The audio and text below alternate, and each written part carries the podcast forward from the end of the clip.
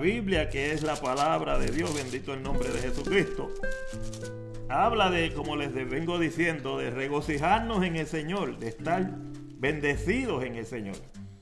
Amén.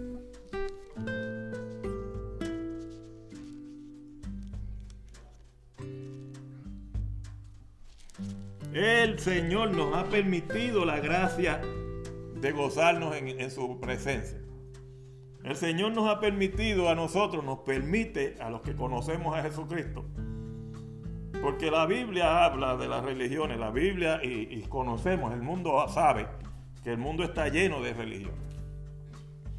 Este mundo está lleno de lo que hoy se llaman religiones. En el tiempo de Cristo he dicho en otros momentos, repito esto, he dicho en otros momentos que antes no había, no había eso de tal cosa como religión. Eso es un nombre que se le da al servidor de una deidad.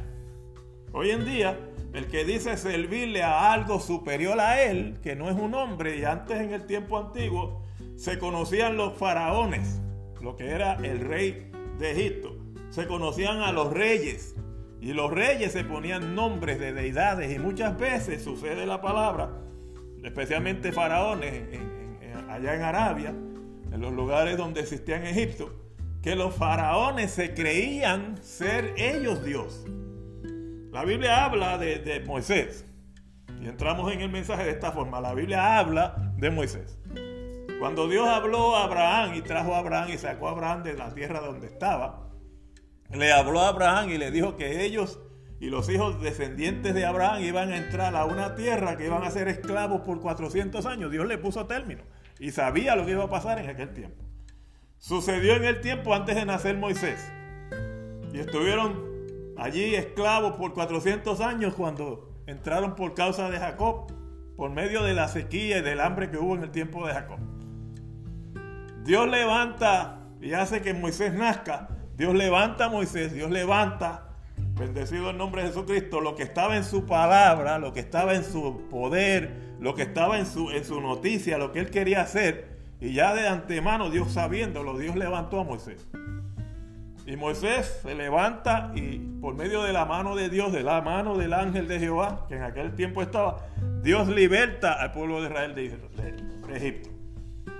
Y él dice la Biblia, y me voy en esa historia porque ahí es donde la Biblia dice y da a entender que las cosas que sucedían en Egipto en aquel tiempo y las cosas que sucedían en el tiempo de Moisés y quizás antes del tiempo de Moisés, el faraón, hablando especialmente del faraón, la Biblia habla de que faraón se creía a Dios y que a él lo adoraban y lo veneraban como tal cosa.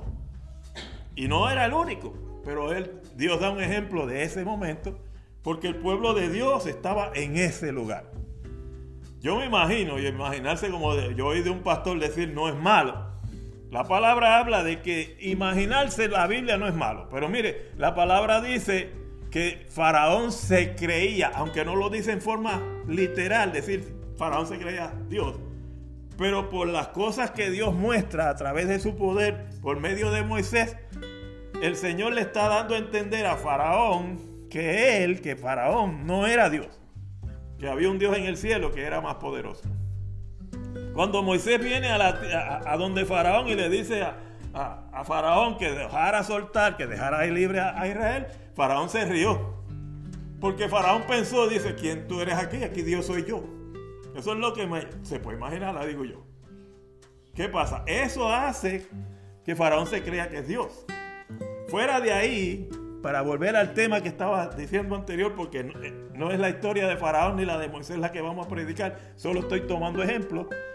Fuera de ahí, hablando de lo que los hombres pensaban en el tiempo de antes que había sido Dios. Creían en Júpiter, creían en Venus, creían en Afrodita, creían en muchos dioses, pero no había lo que se llama hoy, como se llama hoy, una religión. No había una cesta religiosa como hoy. En aquellos lugares, cada quien adoraba a quien él quería. Y conociendo las cosas. Cuando Moisés estaba, adoró a Dios. ¿El nombre de quién viene? Es el gran yo soy. ¿Quién es ese? No hay nombre para ese Dios. El gran yo soy. El que todo lo puede, sí. Pero Faraón se creía a Dios. antes de Faraón, antes de Abraham, ¿a quién le servían? A fulano, al otro, a aquel, a aquel, al otro. O sea, dioses por donde quiera y cada uno andaba con su Dios. Y habían imágenes que no las describe la Biblia, que cargaba a la gente con imágenes de, de talla, imágenes de piedra, imágenes de madera, imágenes de quizá de yeso o de barro. ¿Verdad? ¿Qué sucede? La gente adoraba imágenes en el tiempo antes de Moisés y después de Moisés. Pero la Biblia dice, mire lo que la Biblia dice, la palabra dice que Dios le permitió al ser humano el envolverse en las imágenes porque no eran pueblo de Dios, pero al pueblo de Dios, a quien Él se le reveló, no se lo permitió porque aquellas imágenes, aquellos dioses no eran dioses, eran hechos por la mente humana. Eran hechos por la mente humana. Eran de piedra como son hoy. Eran de madera como son hoy. Eran de barro como son hoy. Tienen forma de hombre como los tienen hoy Tenían forma de sol, mire, adoraban al sol. Y todavía hay gente que adora hoy al sol. Adoraban a la luna y de la Biblia dice en forma clara que Dios le permitió a la gente que no lo conoció adorar al ejército del cielo. Y no está hablando de quién, de ángeles. Está hablando del sol, de la luna, de las estrellas y de muchos ángeles, sí, pero no eran a los ángeles a quien adoraban. Al ejército del cielo.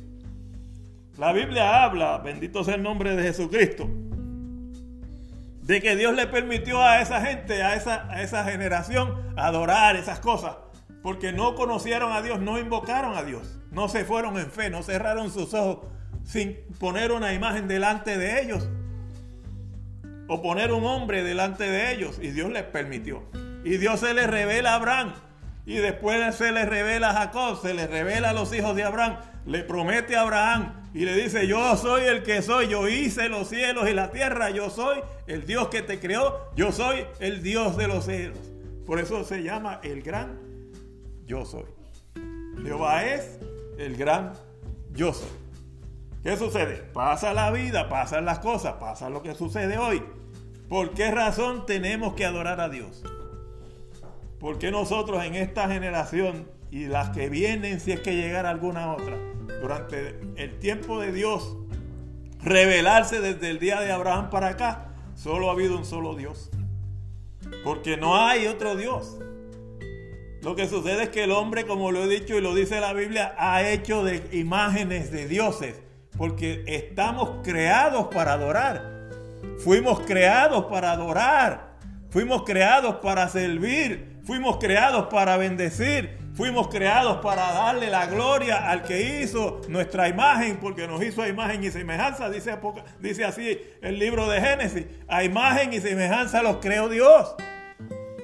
Y Dios nos creó a su imagen y semejanza. Pero el hombre se apartó. Y Dios lo trae a través nuevamente y escogió a Abraham. Y se le reveló a Abraham y a la generación después de Abraham, a los hijos de Abraham. Y por esa gracia, a través de esa bendición, escogió Dios y prometió que enviaría a Jesucristo, al Salvador. Uno, y no dice cualquiera. Él dice, yo soy y yo mismo. Yo mismo. Cuando le dijo a Abraham, le dijo que de su simiente.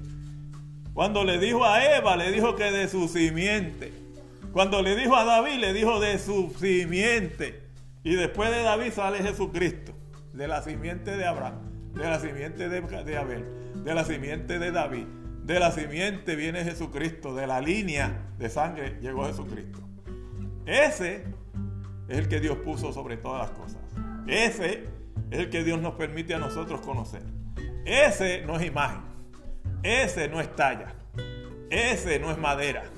Ese no es cera. Ese no es alguien a quien podamos decir que no conocimos. Bendito sea el nombre de Jesucristo. ¿Qué pasa? Nosotros no servimos a dioses de madera, a, no, a dioses que podamos imaginar. Dios quiere que le sirvamos por fe y la Biblia dice que Él, siendo mucho más grande que todas las cosas, no se puede adorar por medio de imágenes. No se puede adorar por medio de otra cosa. Por eso impuso la fe. Y dice la palabra, bienaventurados aquellos que no creen o aquellos que no ven y creyeron. Ay del que no cree y solamente cree cuando ve. Bienaventurados los que no vieron y creyeron. Bienaventurado aquel que se pone delante de Dios sabiendo que Él es un Dios invisible, sabiendo que Él hizo los cielos y la tierra, que Él es omnipresente, omnipotente, que Él es soberano y que usted clama a Dios, usted clama a Jesucristo, porque fue el único mediador y es el único mediador entre Dios y los hombres. La Biblia dice en cierto lugar, allá en el libro de Isaías, dice yo mismo, yo soy. Cuando Jesucristo le preguntaron, él decía, yo soy.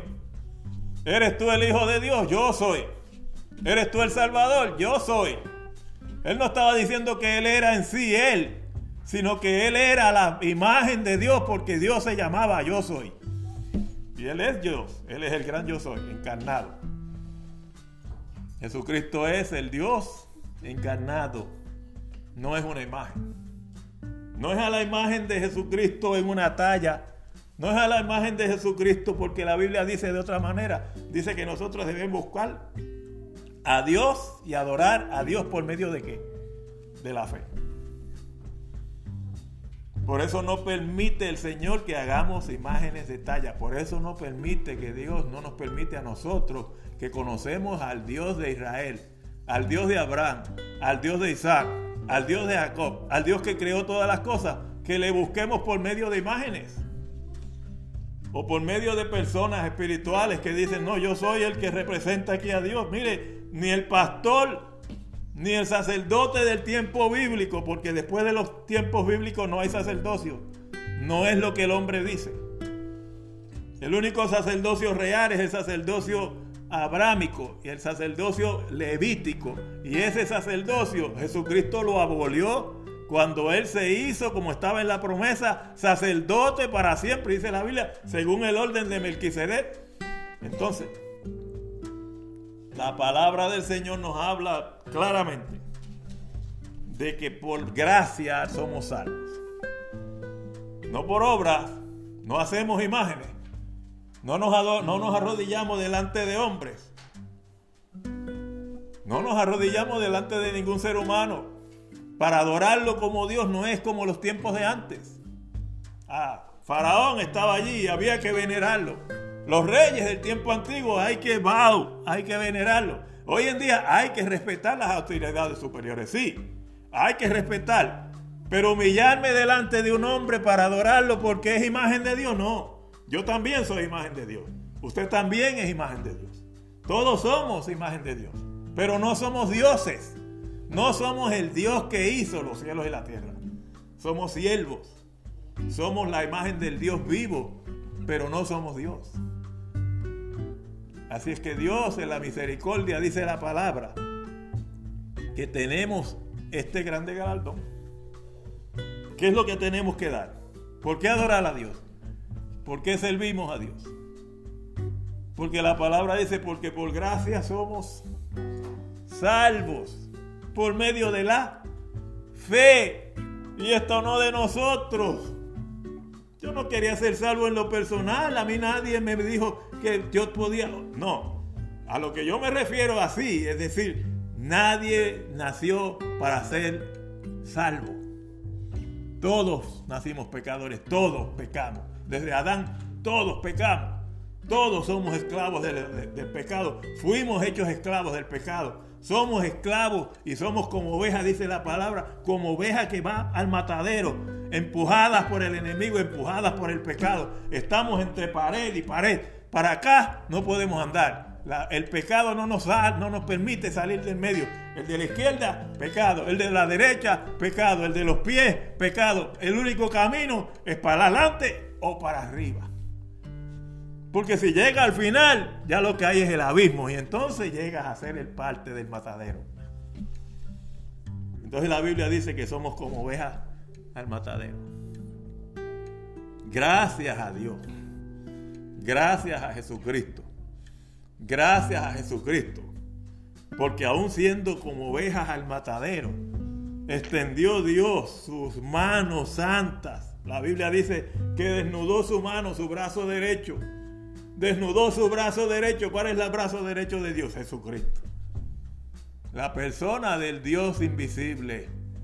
El que era y sigue siendo el brazo derecho de Jehová en el cielo, se hizo hombre, vino a habitar entre los hombres y vimos, dice Pablo, vimos su gloria, dice la palabra, gloria como la del unigénito del Padre, lleno de gracia y de verdad, pero también vimos su gracia en el sentido de que vino a, humillarse hasta lo sumo. La Biblia dice que se hizo pobre. No es cuestión de dinero, hermano. No es pobreza de dinero. Es que siendo Dios se hizo igual a mí. Siendo Dios se hizo igual a usted. Siendo Dios se hizo igual a nosotros. ¿Qué quiere decir? Que somos pobres porque somos pecadores. No es el dinero lo que está hablando, es la pobreza de ser pecadores. Mas sin embargo, Él vino hecho semejante a los hombres, pero sin pecado. Se hizo pobre siendo rico. Y con su riqueza nos enriquece a nosotros. ¿Por qué? Porque tampoco habla de dinero al decir que era rico. Él es dueño de todo el oro. Él es dueño del universo. Él es dueño de todas las piedras preciosas en el universo. Sí, pero está hablando de una riqueza espiritual. La pobreza espiritual, la necesidad de Dios. La riqueza espiritual, la abundancia que Dios nos da. ¿Sabe por qué debemos adorar? Porque somos ricos. No tengo un centavo encima, no tengo un céntimo. No tenemos que tener ¿Por qué? Porque somos ricos. Pero no es riqueza física o monetaria o de cuánto bienestar. La Biblia dice que eso es basura. La Biblia dice que lo que se ve es momentáneo. Lo que tenemos en este mundo es momentáneo. Nosotros tenemos un galardón y lo estamos viviendo hoy. ¿Cuál es el galardón? Una salvación tan grande. Mire, un muñequito de barro destinado al fuego, destinado a la perdición, destinado a ser esclavo desde siempre. Y Jesucristo nos sacó del fango, nos lavó con su sangre, nos limpió, nos llenó de su espíritu, nos separó y nos dio una corona de salvación. Toma, niño, camina con esa mientras estás en la tierra, porque te escogí de lo vil de la tierra para hacerte príncipe en el cielo. ¿Tenemos riqueza? No la tenemos. ¿Tenemos tesoros no los tenemos? Los tenemos. Aquí quizá no. No es que no haya que alguno que tenga. Pero las riquezas de hoy, como dice la palabra en cierto lugar, esto que hay hoy no se puede comparar, no se puede, no se puede, no se puede comparar con la gloria venidera. Pablo lo dijo vez, esta leve tribulación momentánea produce en nosotros un más grande y mayor peso de gloria. ¿Por qué? Porque mientras más humillados nos veamos en las situaciones, más gloriosos estamos en el cielo. Estamos como el oro. ¿Sabe que mientras más fuego le pegan, más brilla? Más puro sale. ¿Sabía eso? Que el oro para ser purificado tiene que caer en, y meterse al horno y para salir puro tiene que pasar por fuego. Y el ser humano, el hombre de Dios, la mujer que Dios llama hoy, dice en cierto lugar y con esto termino. No nos sorprendamos del fuego de prueba que ha sobrevenido sobre nosotros como si alguna cosa extraña estuviera aconteciendo. Gozados de que somos participantes del sufrimiento y de las pruebas que Cristo nos enseñó a pasar, porque nos estamos, como dije anteriormente, como dice la Biblia, un mayor peso de gloria, o sea, nos están pesando en oro, nos están pesando en la balanza, nos están pesando en el fuego, nos están pasando por el crisol, nos están pasando por la prueba, pero es necesario que suframos y cumplamos el plan de Jesucristo en la tierra para ser semejantes a nuestro Dios. Aquel que sufrió tal excelente manera de sufrimiento que llevó nuestro pecado hasta la cruz. Y sufrió tal vituperio que nosotros no somos absolutamente nada. me estoy quemando, estoy pasando por una prueba, ya no soporto. Si usted no soporta, no conoce a Cristo. Porque Dios no le da mayor de lo que podamos soportar. Muchas veces pasa que hasta la misma muerte. Ah, pero no dice el Señor que no podamos soportar. No, hermano, lo que está diciendo la palabra es que tenemos que soportar hasta la muerte. Porque Jesucristo lo dijo. Jesucristo no dijo que no iba a morir por una prueba grande. ¿Por qué? Porque a veces que, ay Señor, se, lo, se, se murió el hermano, pasó por esto y se fue. Dele gloria a Dios, se sufre el que se quedó. El familiar, sí, yo sé que sufre. Claro. Pero mire, gócese. ¿Por qué? Porque si estaba en Cristo, la Biblia dice que el justo se saca, Dios lo saca. Lo saca de ese sufrimiento, lo saca. O lo levanta para que testifique, o lo levanta y se lo lleva para que salga del cuerpo de sufrimiento. En el cielo no hay sufrimiento, allá arriba no hay llagas, allá arriba no hay dolor, allá arriba no hay tristeza, allá arriba no hay lágrimas, allá arriba no hay necesidad. Cuando sale del cuerpo, si sale en victoria y se queda en la tierra, testifique. Y si Jesucristo hace que usted se muera, se le cumplió su tiempo. Gócese que va para arriba. Se acabó el sufrimiento. Porque Dios no le va a dar más allá de lo que pueda soportar. Y eso no deja de cumplirlo. No deja de cumplirlo. Ahora digo yo, como empecé diciendo, tenemos motivos tenemos. Señor, la necesidad. Yo, yo me miro, yo, Señor, mira la necesidad. Señor, mira. Pero si miro para atrás hay gente peor que yo. Si miro para atrás hay gente que tiene más dinero que yo, pero más, son más miserables que yo. Porque no es el dinero, no es el oro, no es la plata, no es la comodidad, no es la riqueza, no es la mucha fama, no, es el corazón vacío. No es que sea bueno tener aquello. Pero si Dios no me diera todo aquello, pero me da lo que nadie tiene, lo que aquel no tiene. Lo que el que tiene dinero no tiene, lo que el que tiene comodidades no tiene, lo que el que tiene plata y oro y fama no tiene, ¿sabe a qué? Gozo, alegría, paz y salvación. Tenemos este tesoro en vasos de barro no solo somos llenos de un espíritu de vida, sino que estamos llenos de la vida de Dios. Y la salvación cuesta. Y Jesucristo y la palabra dice, por eso Pablo nos llama. El apóstol dice, carísimos en Jesucristo. Porque costamos la sangre del Hijo de Dios que vino desde el cielo siendo Dios, encarnarse en la tierra para pagar por usted y por mí. Hay más que suficiente motivo para adorar. Hay más que suficiente motivo para darle la gloria y la honra y la alabanza, porque Él es bueno a nuestro Dios. Hay suficiente motivo para bendecir el nombre de Jesucristo. El coro dice, la única razón de mi adoración eres tú. El único motivo para vivir eres tú y así debe ser. Dios es bueno, Dios es bueno. Mire hermano, reconozca su necesidad y sepa que si pasa por prueba, gócese. No es que sean buenas, buenas sí son. ¿Sabe por qué? Porque son pruebas. Si lo han de llevar a la tribulación y usted se mantiene, son fortalezas, son como la tormenta para el árbol. Y si ha de pasar por una situación, recuerde que solo no estamos. Estamos delante, y como decía Jeremías, el poderoso gigante, estamos al lado de aquel que nos llamó para que seamos fieles. Pablo dice la palabra que nos debemos llamarnos ser dignos de pasar por el sufrimiento y de encontrarnos aprobados delante de Dios. Así que lo exhorto, amigo, y lo exhorto, hermano, a que siga orando y siga buscando a Dios. Y a los hermanos y a los amigos que necesitan a Cristo, mire, no es que no tenga dinero, no es que no tenga fama, no es que no tenga lo que Dios le haya dado, agradezca, pero busque salvación. Porque lo que tiene hoy, mañana puede que no lo tenga y la salvación es enorme y es gratuita y es para siempre.